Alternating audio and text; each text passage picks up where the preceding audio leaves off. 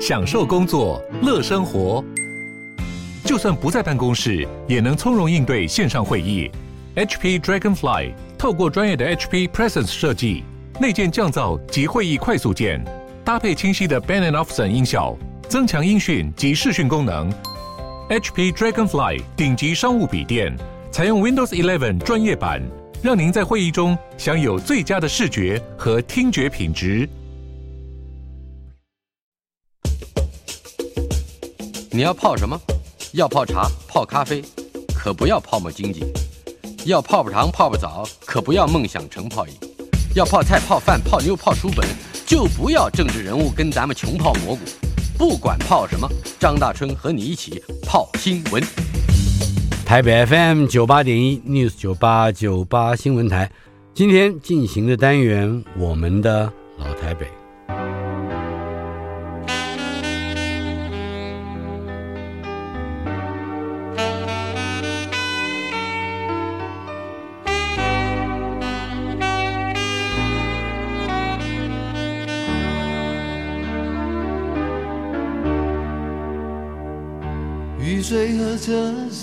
我的老台北没有一个固定的空间坐标，它在我们始终无法全然忘掉的往事里。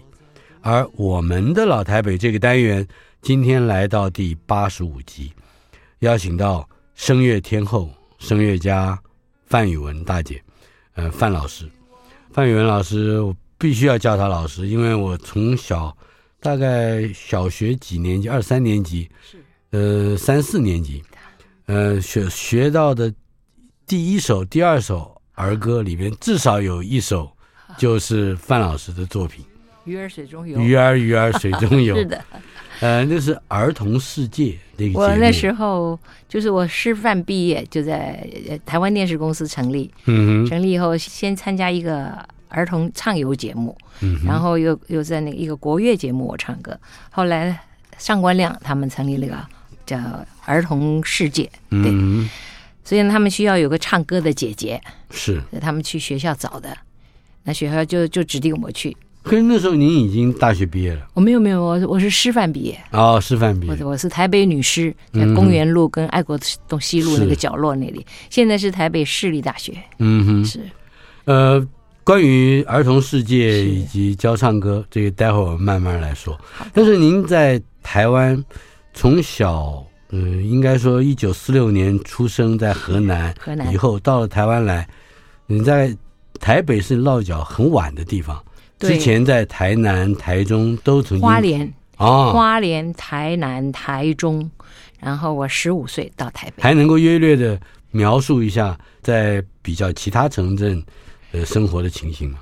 我们大概是跟着我父亲的军队，嗯，我父亲驻军在哪，我们家就到哪。所以花莲我几乎是不记得了，我知道那个叫玉里那个地方，嗯啊，我还记得有一个四十几年有个大地震，然后有一片墙，我们家的墙都全倒，那个墙是土做的嘛，啊，嗯，啊，离开那个花莲，我们就到了台南。我那时候小学三年级，读南师附小，嗯哼，啊啊，南师附小读到五年级，我爸爸的军队又转了。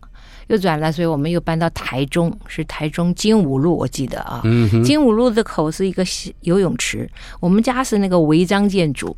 啊，这个有篱笆的，是篱笆门，那个门是一个大竹竿的啊。是，跟我们邻居隔壁的一个李妈妈是山东人。啊，她那个奶头是垂下来的啊，很很好。那个李李妈妈山东人非常好，他们家有收音机，我们家没有，所以呢，每个到礼拜天要听广播剧的时候，我就李妈妈你大声一点，我就躲在那个竹篱笆旁边听隔壁的人听隔壁家的收音机，嗯，啊听啊，然后等到我初中，我考呃小学毕业考上初中。我初中是台中女中，是。那时候是省立的，嗯啊，那台中女中毕业了，我就考上台中女中的高中，但是我爸爸就不让我去读，我爸爸说他是军人，万一我高中毕业，嗯、他对我没信心嘛，他就说我高中毕业万一考不上大学，嗯，那他没有能力辅导我就业。所以就带我来台北考台北女，就是担心一一方面失学，一方面日后也可能还有失业的问题。对对对，所以整个的人生规划都完全都因为我父亲。所以不让读怎么办呢？所以他说师范学校，因为我我母亲是师范的，他在大陆就师范。我爸爸妈妈认识也是因为我妈妈妈妈在那弹琴呢、啊，弹风琴。是，对，所以我就去读师范。我姐姐也是师范，所以我们家两个女孩子都是因为家里环境不好，所以我们就是靠国家养。所以我来台北读台北女师，就是在爱国东路那个公园路。读师范的好处是什么呢？吃的、穿的、用的、读的，全都不要钱。嗯，然后我们住在学校里头，我还记得我们是二十七张双人床，上下铺，住在一个大教室，也就五十四个四个人一间大教室，然后洗澡就一个两个大水池。嗯，哎呀，那简直是不敢想象的过去。这个是在民国，大概是民国五十年到五十，我五十三年毕业。嗯哼，五十三年我高中毕业。是对，然后就毕业以后，我就到了贵阳街的静心小学幼稚园。我是幼师科，对了，嗯，我师范学校幼是幼小的幼，幼幼稚园幼年教育，幼年教育。我读的是幼师科，为什么呢？我。我其实数学那些都不太好啊。嗯哼。你如果读普师科，就要教国文、数学、地理，什么都得教。什么都得教。哎，那教幼稚园的话呢，就要唱歌、跳舞、讲故事啊，这个我最拿手的啊。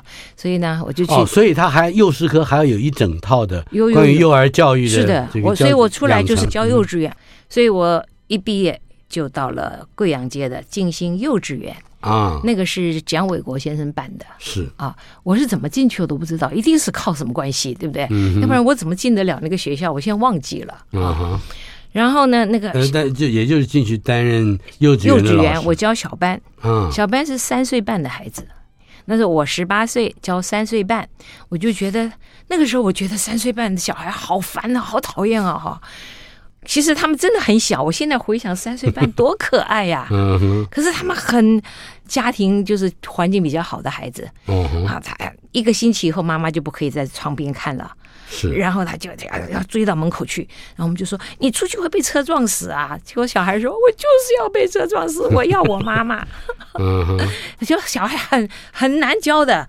我到底是我那时候才十八岁，结果现在你知道吗？我三年前。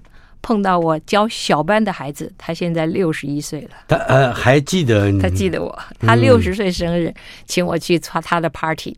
然后老师记不记得？因为他小时候好可爱，好可爱，像个公主一样的。嗯，现在是一个六十岁的嗯大学教授。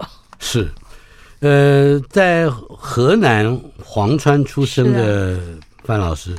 到正好差不多，也就是一九四九年，民国三十八年，三十八年来的，呃、跟随着父亲和部队是的来到台湾，这是非常典型的外省第二代的发生的这一个故事。嗯，但是选择音乐或者是唱歌，嗯、尤其是跟教育有关的，除了因为当时的家境嗯许可，这是一个条件了之外，还还有一些什么样的因素可以去？在几十年后回想起来，会跟嗯哎这个一生中的置业的决定产生了那么密切的联系。老实说，我家庭环境真的不好啊！嗯、我爸爸一年都在外，都在军队里，而且还有五个子女。对，我们家五个兄弟姐妹。那我母亲非常为难啊，呃，每天她都要去上市场，那都是买那个最便宜的菜。但是我现在回想起来，我母亲很小的时候都不能了解，我要等到自己做母亲才知道。嗯，那因为偶尔呢，妈妈也会带我去看电影啊。我有个特长啊，就是那以前的电影，你记不记得？只要有电影都会有插曲的，电影里面都唱歌的。嗯、是。天上的明月光有没有？还有二郎桥那个野丫头，对不对啊？这些我都会唱的啊。嗯，我看完回来就会唱。嗯，然后呢，我们家有个小风琴，就是用脚踩的。啊，我父亲母亲认识，就是因为我母亲教书，我爸爸驻军在那里，就听到有一个歌声，是我妈妈唱歌。是在河南吗？人都都在四川哦，在四川。我妈妈是成都人。嗯哼。嗯，所所以，我们家有个小风琴。我从小呢不会看五线谱，我什么都不会。但是我对哆瑞咪发嗦不知道为什么啊，我会唱的歌我就会弹。嗯啊，所以我就在家里面踩风琴，就是脚要不断的踩。后来师范学校也是学踩风琴啊啊，所以呢，我就从小很会唱歌，而且我歌声很大声。嗯，我们家的人讲话声音都很大，对不起啊，连祖姨都说，我两个女儿他们的老公都说他们声音太大啊，嗯，那遗传妈妈没办法。那我唱歌的声音，我很有自信。我在所有的学习里面，除了唱歌，没有一样是有自信的。哦，所以呢，从小喜欢唱歌是没话说的。后来我的哥哥读书是特别的好。嗯哼。虽然家庭环境不好，但是他读书读的真好。我爸爸就给了他呀，他读高中的时候，他是台中一中的，嗯，就给了他一台那个留声机啊，可以放唱片的。哦，哦，那时代不得了的，唱机，哎哎，可以放唱片的，而且是有四个脚站起来的啊，我记得，嗯哼，我哥哥是天赋异禀，大概是。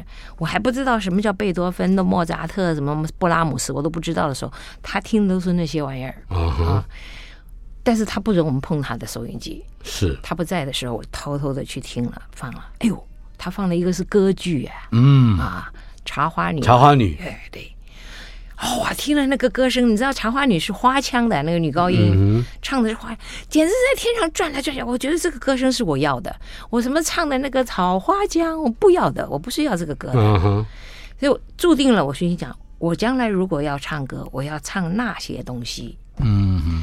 所以我后来进了台北女师读幼师课的时候呢，我还是没有学到声乐哦，我只是学唱游，教小朋友唱《妹妹背的洋娃娃》或者《哥哥爸爸》，都是这些东西啊。那个时候还没有做鱼儿鱼儿水中游，没有。但是是我后来到小学了，我教了一年幼稚园，嗯，第二年就被小学的校长看到我就说，每天下课以后，那个幼稚园有一个老师在。练弹琴、弹唱歌是不是你？我说是我。他说：“那我们现在小学缺一个音乐老师，你要不要来啊？”哦，我好想我，但是我我我是一个很守规矩的人啊。嗯、我我说我是很想，但是我不会啊。我因为我是学幼教的，我不会教音乐。嗯，就是校长给我一生，他是我一生的贵人之一。他跟我说：“我很喜欢你这样说，不会就不会可以学呀、啊。”他说：“嗯、我不喜欢那种人什么都会啊。”哎，就这样，我就到了小学，我就教音乐了。嗯哼，所以我就在小学教音乐的时候，同时主持儿童节目。哦，哎、嗯，这个有趣，这是一个非常难得的、也很少见的机缘。对，也就是一方面有了正职，嗯，呃，另外一方面还可以进入电视公司。是的，在可以说全国没人不看的节目，那时候黑白的嘞，对，我们还现场的嘞。嗯哼，那时候没有录影的，是礼拜天下午。哎，现在就而且我们那个现场是五百个小朋友。嗯哦，我现在都不知道我哪来的勇气。那时候就是年少轻狂，不懂事吧。儿童世界是一个划时代的节目，是的。一方面，他对幼教有非常细腻而且很完整的规划；嗯、二方面，他的主持人我相信也是制作人上官亮，是的。以及他后来带出来的小徒弟小亮哥，小亮哥也那也可以说是，我们的助理。嗯，在我们节目里他当助理，是，是个一代的人物啊。对对对，可以先谈一谈是什么样的机缘，能够进入到儿童世界这样的一个，一不止一代人都还极有印象的一个电视节目。其实我台湾电视公司一成立，我就在电台湾电视公司。其实台湾电视公司。他们民国五十二年吧，我那时候高二，嗯哼，他们就有一个儿童畅游节目，因为他必须要有各种节目嘛，嗯，所以他就有一个儿童畅游，就教小朋友只有唱歌。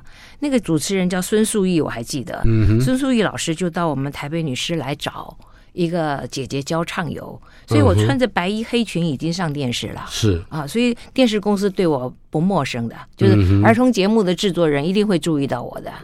然后后来我又参加一个台湾电视公司有个女子国乐团，他们专门演奏国乐国国乐，嗯、然后他们需要不光是在那里演奏，希望有一个唱的，嗯、所以我就穿着白衣黑裙，就是每个礼拜都去唱，唱什么红豆词啊，哦，呃，什么就比较老那些叫中国调子的歌啊，就唱。记不尽相思血泪好红豆，这是我会的第一首 艺术歌曲，艺术歌曲。很好。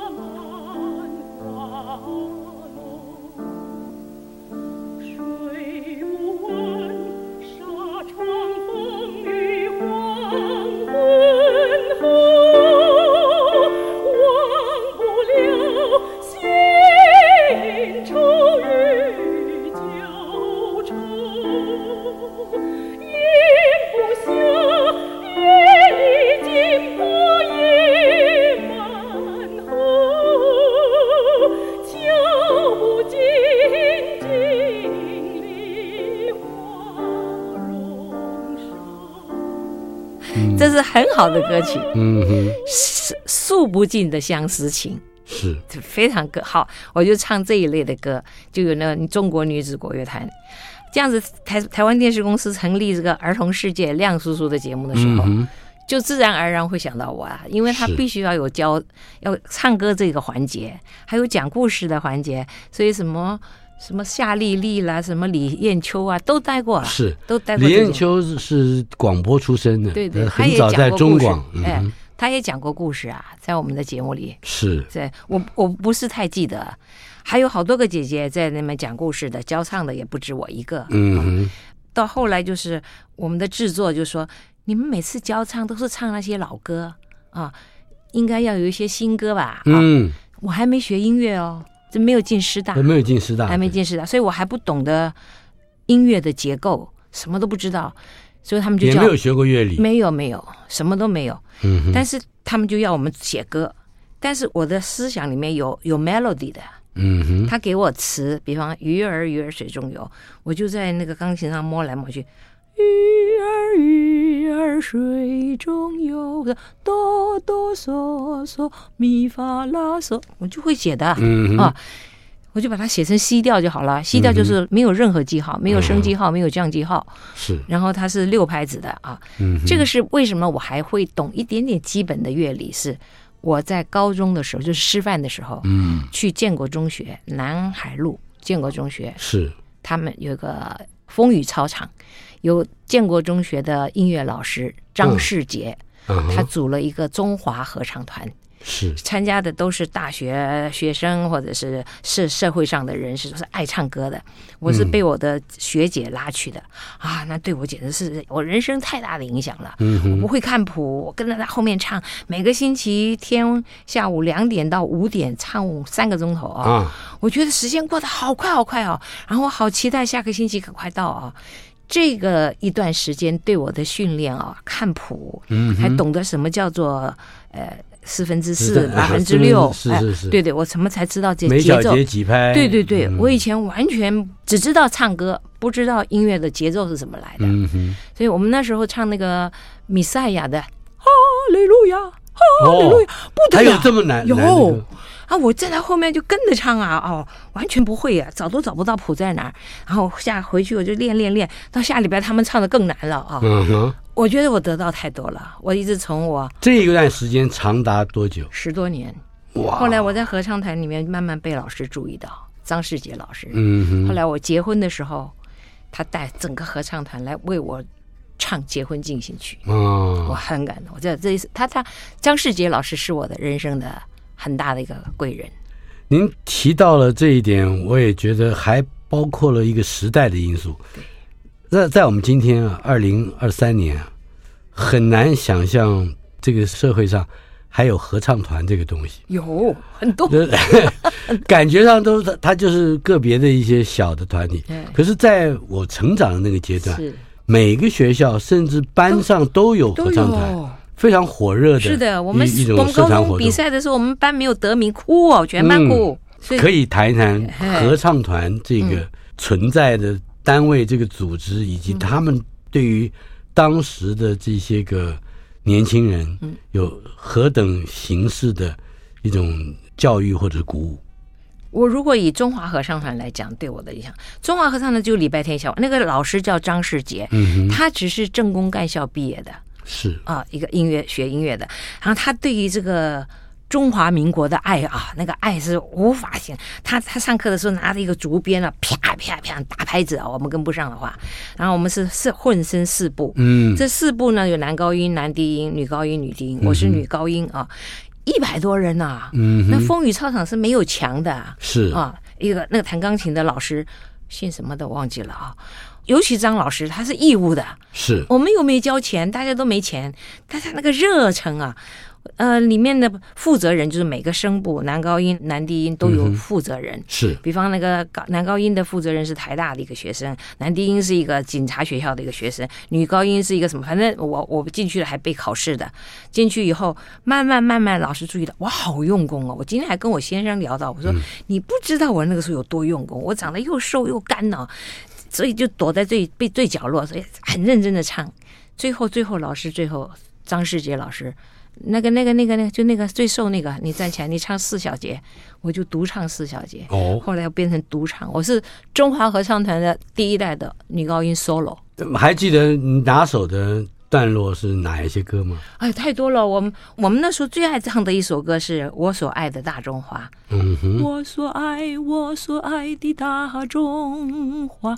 那那个歌词是有精神哈、啊，因为我现在都很想教我的学合唱团，但是我们的合唱团是老太太唱不来这些东西啊。嗯哼，这个歌是一个外国人作曲啊，但是他填的词填的好，就像那个李叔同，是他的曲子都是外国人的。可是李叔同可以把它填的完全属于中国人，嗯、这个我所爱的大中华也是，哇，那个歌简直是伟大到极了哈。嗯，还有当然我们唱哈利路亚，每年都要唱。另外呢，我们还唱了金门颂，那是黄有地做的，嗯、黄有地的，哎，黄有地做的金门颂，嗯、那是一个诗篇。黄友弟老师了不起，前几年才过世。是的，在高雄，他他的《海月中心颂》《思我故乡》是非常伟大的，非常伟大的作品。我最喜欢的他的一首歌，哪一首？呃，听董大弹胡笳弄，是吗？那我还不知道。哦，那个是也是，它是一个四部的，对，一定是合唱，有轮唱，哎，对，有中卡农的形式，是是是，它也有呃独诵，有独诵，有朗诵，非常了不起。是的。我觉得音乐家都很了不起。嗯哼，后来我从意大利回来以后，我演了好几出歌剧。我每演一出歌剧，我都觉得那个作曲家是我心中的神。嗯哼啊，比方我演《弄臣》，我觉得那个 Rigoletto 就是弄臣、嗯、作曲家，我觉得他简直是神。后来我演《浮士德》。啊，我觉得那个浮士德作曲家是世界上最伟大的，嗯，所以我觉得音乐家很伟大的，就像那个做建筑一层一层的墙，他要考虑到四个声部所有的乐器，是好伟大，还要加上歌剧剧情，还要加上背景，我觉得音乐家很伟大的。呃，音乐家伟大，呃，教孩子唱歌的音乐老师更伟大，啊，因为他在基础之上让幼苗产生了非常。这个丰沛的这个想象力，以及对于艺术的热爱。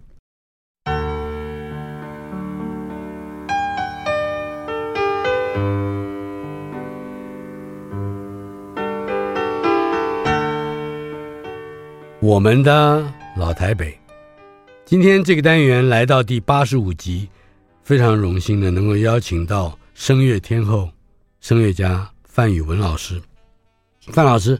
的女儿。是的，这个庄庄祖仪、庄祖新两位，呃，在不不光是这个自各自的领域啊，我想在他们的生活之中，特别是表现在脸书上，是的，两位都有非常丰富的这个艺术训练素养，包括比如说画画，是，包括这个作歌。对，呃，也包括烹调、烹饪、烹饪，尤其是庄祖仪，祖仪出版的书，嗯，一方面也非常耐读，一方面也非常简单，更重要的是能够激发是的。人对食物的热情。哎，我对我两个女儿是对他们是我生的，但是呢 我很崇拜他们的，因为现在呢，他们很少回家，尤其是三年的疫情。是。呃，两个女儿都分别在十月跟十二月回来，都是为了新书，嗯、所以我觉得他们都很了不起啊。他们两位的孩子，对。呃，也都已经到了您当初可以说入行的那个年纪，是是吧？十几岁。那我大孙子都已经二十四岁了，嗯哼。然后我的二孙子二十二岁，然后祖姨的孩子是十二岁跟十岁，是他们四个啊，嗯，都是属虎跟龙。啊哈！哎，差十二岁，龙虎一群啊。龙虎对，在您小学四年级的时候，曾经获得台中市儿童歌唱比赛的一等奖。对，呃，而且在就读台北女子师范学校的时候，嗯，也参加过台北市高中青年歌唱比赛，也得了第一名。是的，还从蒋经国先生手里拿到了奖。那个时候是救国团主任。是，呃，这些个。参与活动，包括社团在内的这些个锻炼吧，哎，一定跟后来嗯持续的呃对于唱歌这件事情有那么一生都不懈的努力，这是有关系的。我我觉得这个叫得奖啊，就是一种鼓励。嗯哼，你得了奖以后，你就觉得我这方面很行啊。嗯哼，就就就是这样嘛。我小学四年级那个时候，我是台中光复国小，那学校全都是本省人。嗯、我妈妈还把我哥哥跟我们两个是迁到那个户口，迁到那个学校附近，啊、因为他是升学率特高的，啊、所以打人打得很凶的。可是上音乐课的时候，我们就要抢那个风琴搬来搬去，这个教室搬去。其实老师不是选我的，嗯他，他这么多班级他都要教，结果。是因为我唱的声音很大，我大概是，所以所以呢，后来还有还有那个被选中的同学，我两次都是这样子，会怯场。嗯，我这个人做什么都怯场，胆儿大，不是就唱歌不怯场。嗯哼，其实大春，现在我跟你讲话，我有点怯场的，可是我站在台上唱歌，千万人吾往矣，嗯，我不怕的，所以我从小。唱歌我不怕的，我就记得老师就那个那个同学怯怯场，就就就让我代替。我一去，我这个人生跟长城谣太有关系了。哦，老师就叫我唱长城谣，嗯，所以我从四年级就会唱长城谣。万里长城万里。是的，后来我在北大带全场的观众唱，他们不会唱啊，我还讲说，哎。长城在你们这边，不在我们那边。结果我们都会唱，嗯、你们都不会唱，他们台下大笑啊！是，我就带观众全部唱起来，在北京大学，嗯，百年讲堂，嗯，在唱歌这件事情上，我还是有一个疑惑。是，呃，尽管家境不是特别好，对，对尤其是唱歌这件事情，如果嗯、呃、能够在补助家计方面有一些收入的话。那不是也挺好的事情？但是您好像从父亲到您的两代，都对流行音乐，尤其是演出商的一些 offer，你们似乎不放在不放脑子里，不不想这个事情。哎，真的没想过。嗯哼。虽然我很会唱那以前的老歌，我妈妈带我们去看电影，回来那个电影都有插曲啊，是但是我没有想过，我其实要做声乐家，我也没想过的。什么叫声乐家？我搞不清楚的啊。嗯。但是呢，呃，我记得我高中比赛就参加那个比赛得第一名以后啊，就有那个那那时候民国五十几年的时候，那个西门町有很多歌厅啊，什么蓝宝石，我不太清楚，记不得了啊。他们的老板啊，开的计程车哦，到我们中和乡的乡下，我家在中和乡很乡下，连城路，那时候都是、哦、都是一片田地。我们就在田地中间有一一个马祖的宿舍啊，有后来是台茂几村，真的吗？啊，后后来连城路，哎，连城路，对，嗯、我们就住在那里。结果歌厅的老板啊。来来找我爸爸，说要找我去歌厅驻唱，然后说待遇绝对是很高的啊。我们的我我爸爸说我们女儿不唱流行歌的，啊，给她唱爱国歌曲，唱那个蓝蓝的天，好的。我爸爸说不要，不给不给我唱。嗯哼。然后我都不知道这个事情。后来我爸爸给我写一封信，说什么谁歌厅来找你啊？我们范家是绝对不可以去唱流行歌的啊。嗯哼。那我也没有觉得后悔了啊，因为我也没有想过要去歌厅驻唱啊。我自己那个时候人人又瘦又干的，你说要穿旗袍都没条件穿旗袍，对，所以我没想过要去歌厅唱歌这回事。嗯。也没想过说我。为了唱歌可以为家挣钱，我我没有为家里挣过钱，真的要。哦，后来倒是我参加那个比赛，得了我们家第一台洗衣机。对了，哦，大同洗衣机，嗯、我妈妈以前都用手洗的，啊、后来我因为唱歌帮我妈妈赚到了一个洗衣机。嗯哼，但是不管是从十八岁教学到二十八岁，是的，之后到了，也就是说二十八岁在当时。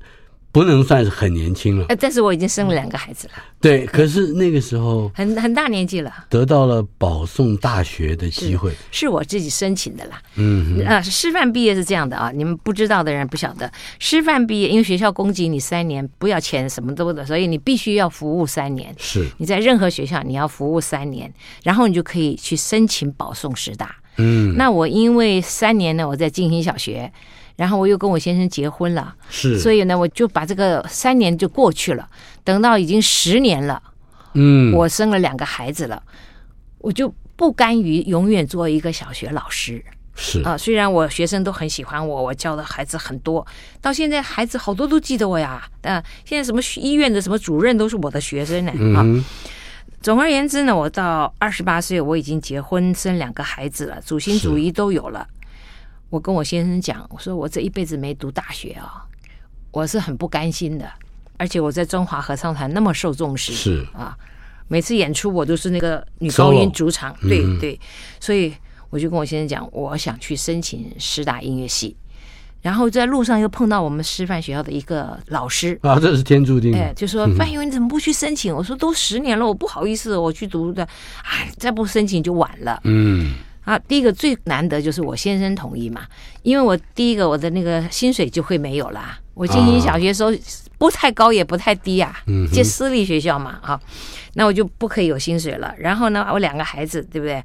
我父母就答应帮我带孩子，嗯，然后呢，我就要白天就上学了，我孩子晚上接回来，所以我就去申请，哎，一申请就上了，你知道？是我二十八岁的时候上，我的同学同同年十八岁，因为他们高中毕业嘛。那是民国六十三年，六十三年，一九七四年。对，嗯，哎呦，一九七四年还正是能源危机，其实我先生那时候在高高速不是太好的，嗯。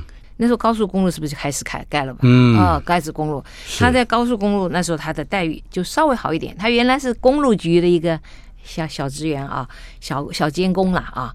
后来就慢慢慢慢他进了高速公路的工程局的筹备处，嗯，然后就高速公路又成立以后就是高速公路。呃，他从，哎，我觉得我有帮夫运啊，真的，不好意思，他跟我结婚七年啊，他每年都升官呢。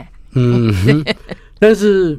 眼看着自己身边都是比自己小十岁的同班同学，那一段求学生涯一定有非常特别的感受啊！非常，尤其我第一天上学，我心想我比人家老十岁啊啊！其实我现在回想，二十八岁好年轻哦，那个时候就想我比我同学老十岁，所以我就。怎么样打扮自己啊？特地选了一个绿色的上衣，一个白色的裙子，然后学那个琼瑶的小说，把那个书夹在那个下，进师大一 夹在鸽子窝下面，对对，鸽子窝下面，我就进师大的大门啊，就迎面走来的学生就跟我讲：“老师好。”我就觉得是装不了的啊。是，然后我进到我的教室去，我的同学同班同学都是比我小十岁的。他们都在电视上看过我的儿童节目啊，所以他们都进来的就是叫我范姐姐。范姐姐，所以我一直到大学毕业，我全班都叫，连我的教授们都叫我范姐姐。嗯，所以这个范姐姐叫到现在是嗯，无论如何，在当时成为班里的核心人物，也也应该是成为老师的很得力的助手。我的老师都都非常好，但是在大学以后所得到的嗯这个声乐的。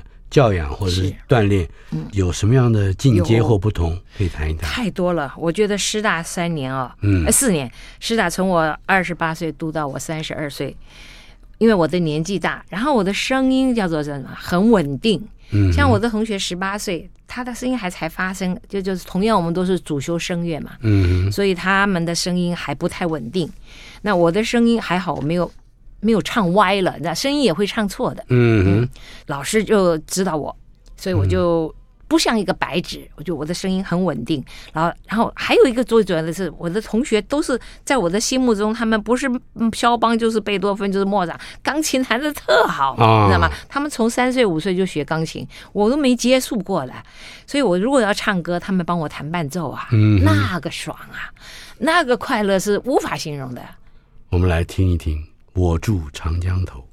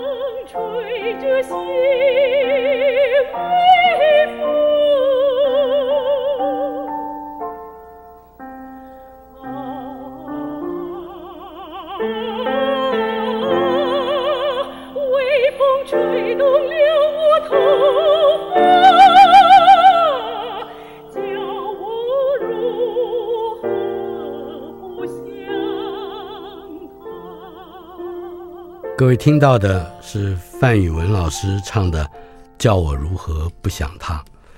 呃，这首歌我第一次听到也是很小很小，大概是上小学的时候。哇！而且我记得如果没有错的话，唱的人叫司义贵。对，好，男低音是台湾大概第一个最有名的男低音，是声音非常洪亮啊，很宽广啊。这个赵元任作曲嘛，是刘半农作的词，是啊，因为赵元任先生他是有语韵学家。嗯哼，他他他知道那个字啊，随着音乐要让人家听得懂啊。是，他的作曲是很特别的。他还有一套理论，我记得他有一次曾经提到说，嗯、如果你要让这个歌曲唱出来有一种邪虐是的的趣味，那你就要让它跟普通语调尽量接近。是的。如果说你要让它产生一种庄严或者是肃穆的感觉，那么作词跟作曲的那个高低就要相反。对对对对。像比如三民主义，对对对对，他就有这种，对对对，呃，这是一个非常有趣的，而且我认为是极为嗯这个深入浅出的观察。其实是蛮重要的。我写过一个儿童歌曲啊，啊叫《小闹钟》啊，是。那我写是这样：叮铃叮铃叮铃哒铃哒铃咚，我是一个我是一个小闹钟。结果有人跟我讲说，听起来是我是一个小闹钟。我说那怎么办呢？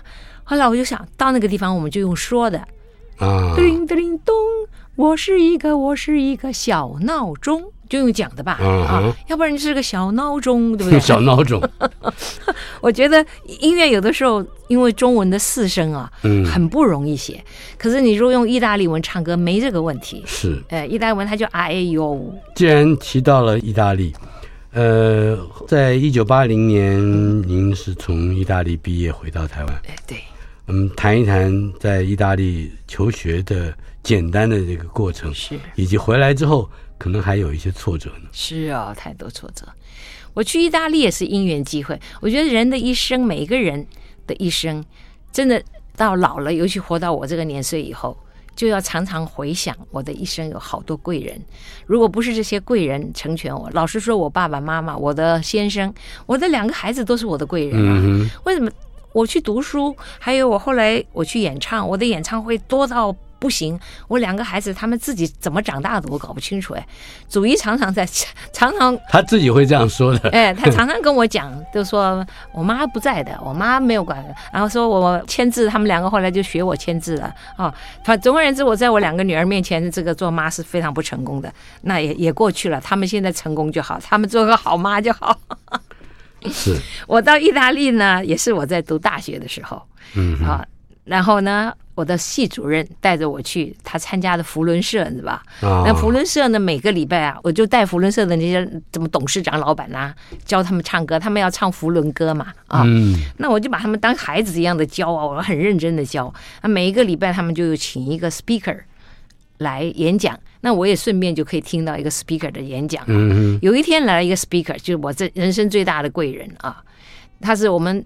经济部派驻米兰办事处的主任叫万庚年先生啊，嗯哼，然后他就那天来做演讲，演讲完以后我就带他们唱歌啊，我教的很认真，他就叫那他就辗转的从那个人群那边就递了一个名片给我，我一辈子不会忘记的，他名片写的如此好的嗓子及修养，如欲前往米兰音乐院进修，本处愿代替一切手续哦。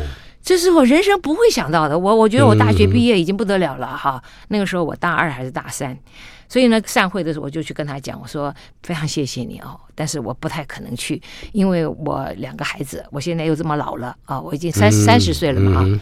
我说但是我还是很感谢。结果我就把这个名片啊收在我那个像珠宝一样的盒子里面。等到我三十二岁大学毕业的时候，我先生被派到沙乌地阿拉伯，uh huh. 啊，他就在那边要签了两年的约。你知道我大学毕业第一名毕业，嗯哼、uh，huh. 我这一辈子没有读书过得过第一名。我大学毕业之后是声乐组第一名，因为我是个老学生嘛，我声音声音最稳定，全音乐系的老师都都喜欢我，系主任还留我做助教。我决定要去意大利，我跟我先生商量，我说你要去沙乌地，我去意大利，哈你给我两年。结果那个万庚林先生帮我办一切手续，他还到飞机场来接我，我一考就考进去。他们米兰音乐院是五年制，我进去就考进他的三年。然后这三年也要三四五年啊！嗯、我跟我的老师说，我只有两年，所以老师要帮你要帮我，我我只有两年，我就要拿到我的 diploma。嗯哼，我的老师真好，我的老师是一个老小姐，是啊，她是钢琴声乐双修的，很了不起。她前几年，呃，五年前她过世，她过世前告诉我她要见我，我为了她跑了一趟意大利。嗯啊，然后看完她回到台北，一个月以后她过世。所以这个人是我的老师啊，也是贵人，贵人太多，我太多贵人了。然后我三十二岁，我先生呢，就我去参加一个歌唱比赛，就是国际的歌唱比赛。台湾是怎么样？你如果在国外留学，你一定要去参加那个叫做。国际的比赛，你得了名，你回来，你台湾你才可以讲我得了什么那伊丽莎白大奖啊，什么什么大奖啊。我那时候已经三十二岁了，没有一个比赛可以有三十二岁的人参加的。嗯，我就跟我老师讲说，我好希望参加一个比赛。结果有一天，我的老师跟我讲，Fanny，Fanny，他说那个秘书处门口有一个是三十四岁可以比赛的。哦，哈，结果老师就带着我去参加那个比赛，我得了。其实那个报纸啊，我爸爸都有的啊。报纸是意大利文的，那我还画起来的。记者是预测台湾来自台湾的 Fanny 是第一名的，结果我后来得第三名，那也无所谓了，我反正得了个名啊。是。然后呢，得了名下面就有星探，你知道吧？嗯。我不知道是真的假的，反正就来跟我讲说，哎，他看我们这个东方面孔嘛。是。我三十几岁，他们看不出来啊。我我跟他们讲，我有两个小孩，他们都看不出来，他们都觉得我十几岁啊。反正我们发育不良，我也知道。结果那个新他跟我讲说：“哎，我跟你签约到那个蒙特卡罗啊，哦，哎，要我要要我跟他签约去赌城，对对，他要我去那边演唱。大概大概看我瘦瘦长长高高的啊，我就跟我先生打电话。那时候打电话好贵啊，我说我说你能不能给我多一点时间？现在有人要跟我签约去蒙迪卡罗。我先生说：你多久没带小孩了？你还好意思讲啊？你给我快点滚回来！你拿到毕业就。”滚回来，结果我毕业证书我考完考试，但是我没有拿到证书，因为证书要有手续的嘛。啊，我是六年前还是八年前，祖仪和祖新陪着我去意大利，去到我的学校把我的那个证书拿回来。我记得脸书上有三十多年，三十多年两个女儿陪我去拿我的毕业证书，所以我觉得哈这个，但是从意大利回来三十四岁，我想完蛋了。学校本来要我叫我做助教，我没有要，我这没有脸回师大去，对不对啊？那我做什么才好嘞？也没有人认识我呀啊！哎，那个万伯伯真的是我的贵人，他从意大利回来述职啊，结果他就问我说：“你要不要去东海大学参观？东海大学有音乐系啊。”嗯，啊，那那个那个东海大学音乐系主任叫 Miss Rose，是个美国人。他说：“我给你介绍，我妹妹在东海。”他说：“万伯伯的妹妹在东海大学是。”图书馆的馆长，嗯，然后我们去东海大学去参观，然后我介绍我妹妹给你啊，没有讲到音乐系，嗯，结果没想到他的妹妹把 Miss Rose 请到家里来，那 Miss Rose 就弹钢琴，我就唱歌。Miss Rose 听完我唱歌就说：“啊，范老师，你愿不愿意到东海来教书啊？”嗯，我的人生就是又促成了一个姻缘，这 所以我就在东海大学教专任了两年，嗯，但是因为。然后东海大学给我一个好大的宿舍啊，有院子的，一百四十平的院子。新兴主义就在那边学的骑脚踏车、爬树什么的、嗯、啊，读的是东大附小。是，人生是不能计划的。在回国之后，呃，曾经有过演出，可是却让家里的长辈听不懂。我爸爸来，这听不懂这件事情，我觉得恐怕也带来了一些后来的一些一些非常非常大的启蒙。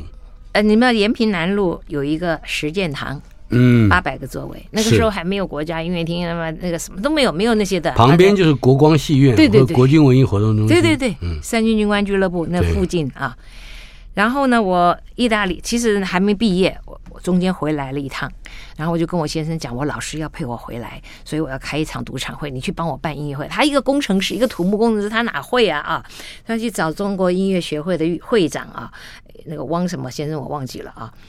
啊，反正我先生也是够伤脑筋的，就租到了场地，然后也印出了票啊。结果我先生带了他的土木土又土又木的朋友，我爸爸带了一堆军人，然后也听不懂歌的阿兵哥，坐满了八个。我的老师一出来，哇，你们台湾人好有音乐修养啊，怎么来坐的满满的啊？只有八百个座位嘛。嗯，完了，我那花篮是从屋从那个台上排到门口了啊。结果全部。二十一首歌，我唱了十八首的意大利文，嗯，唱了三首中文。这三首中文里面就有《我住长江头》哈，嗯，我住长江，就是叫的要死的，都是高在上面的。嗯，还有一个就是怀念曲，那歌也是很慢慢，很有很有技术的。还有一个是什么歌我忘了。总而言之呢，这些又土又木的，还有阿兵哥们呢，从头到尾不知道唱什么啊。我我我我办完我一生的音乐会，然后我就打电话，我很在乎我爸爸呀啊！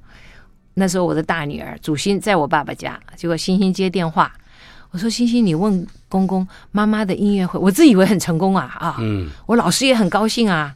结果我爸爸说妈妈问问你公公他的音乐会开的怎么样？我爸爸不接电话，他远远的啊就哼，唱的什么歌？四川话啊，唱的什么歌？对。鬼叫鬼叫的，啊，没得哪个听得懂哦，没有人听得懂。嗯、啊，我的脑子里哈，耳朵里就就就就是那个哼，就是哼，唱的什么歌？哦，我一会儿就想到哼，哇，就就一直流眼泪，一直流眼泪啊！我哭了好久好久，眼睛都肿了。嗯、我爸爸不知道。好，后来呢，我爸爸知道以后就说：“哎呀，我不是那个意思，我不是那个意思啊。”从此以后，我如果开音乐会，请我爸爸去听，老远他走过来啊，就讲好得很呢，好得很呢。但是也这也开创了您在以后开演唱会以后一个特定的形式，你会把这些歌，无论是什么样的语言的歌，它的内容背景，给现场的观众做一个介绍，太重要了。后来我就觉得。我们这些学古典音乐的人，所谓 classical music 啊，自己都觉得自己好伟大啊！你们听不懂是你们不够修养啊，这是错的。我们要让大家听得懂，然后把他们引进音乐厅来，接受我们这个所谓比较有品位的音乐啊！不要都是去卡拉 OK 唱，其实卡拉 OK 我不反对，因为呢可以抒发人的那个情绪嘛啊！但是你要听。我不晓得为什么，我只要一听到那个音乐是声乐的声音啊，特别吸引我的。我甚至不知道他在唱什么，就是好听。我就是觉得那个声音是特别好听啊，就每个人的细胞不一样，没办法嘛啊。但是我就觉得我们不能老是住在那个象牙塔里面，自我欣赏。那观众永远不来嘛。你看那个那些歌星们唱歌，一那卖票秒杀，还八千一万的票，我们呢这便宜的不得了啊，国家音乐厅都坐不满。啊，是，这就是叫我们叫小众音乐，他们是大众音乐。但是我的使命是小众音乐，因为我的命中注定就是我就要走小众音乐，我也不后悔我走这条路。但是我希望我的听众稍微多一点啊，所以我们就要亲民，所以就是我就就推行了一个叫做艺术歌曲通俗化，是通俗歌曲艺术化。所以我们在我们的音乐会，我我有一个小团体叫做新韵乐坊。心这个心脏的心，韵律的韵，嗯哼，我们就五个人，一个钢琴，一个男高音、男低音、女高音、女中音，我们四个人走遍全世界，轰动，造成轰动。为什么？我是一面唱一面讲，我要让大家知道我唱的是什么歌，嗯、啊，甚至于我的节目里面，最后我一定要带动全场唱，是，所以《长城谣》变成是我的招牌歌。范宇文老师在我们的现场，他和观众之间的桥梁有了共鸣，而这份共鸣恐怕不是只是一个演唱会的形式而已，它充满了人和人之间的理解，包括声音，包括情感，包括故事，包括人生之中种种回味的风光。